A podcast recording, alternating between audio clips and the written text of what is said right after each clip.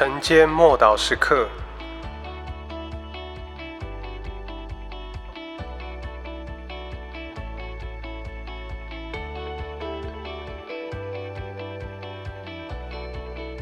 医病的恩赐。哥林多前书十二章九节，又有一人蒙这位圣灵赐他信心，还有一人蒙这位圣灵赐他医病的恩赐。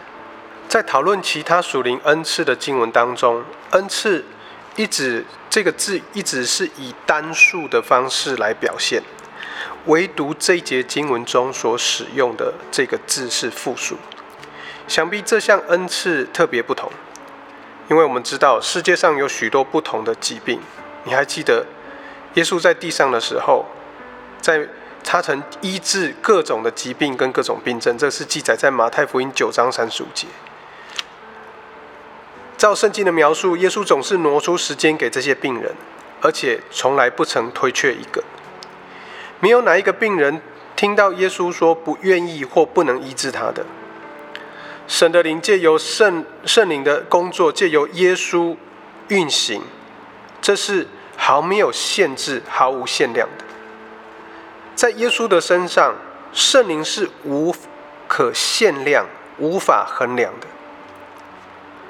亲爱的弟兄姐妹，我们已经领受了圣灵，借由医治的恩赐，那曾经在耶稣身上的圣灵也能够透过我们奇妙的运行。因此，我们应该常常为病人祷告。圣经从来没有说过我们不应该为病人祷告，相反，圣经是说该为病人祷告。用耶稣的话来说，要医治有病的人。我们不能控制圣灵要赐下什么样的恩赐。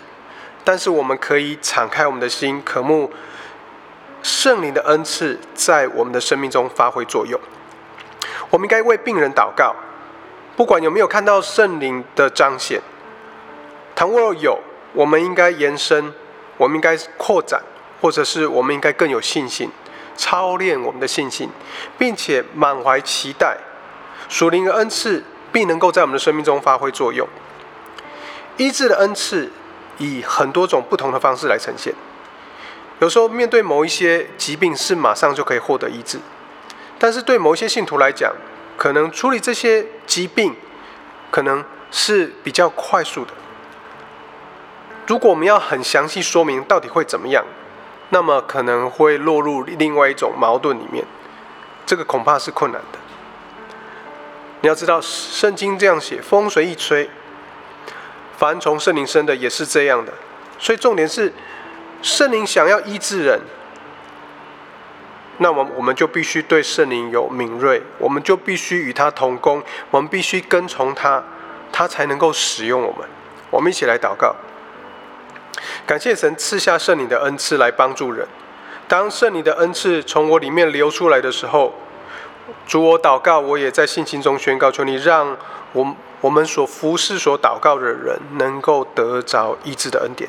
奉主耶稣基督的名祷告，阿门。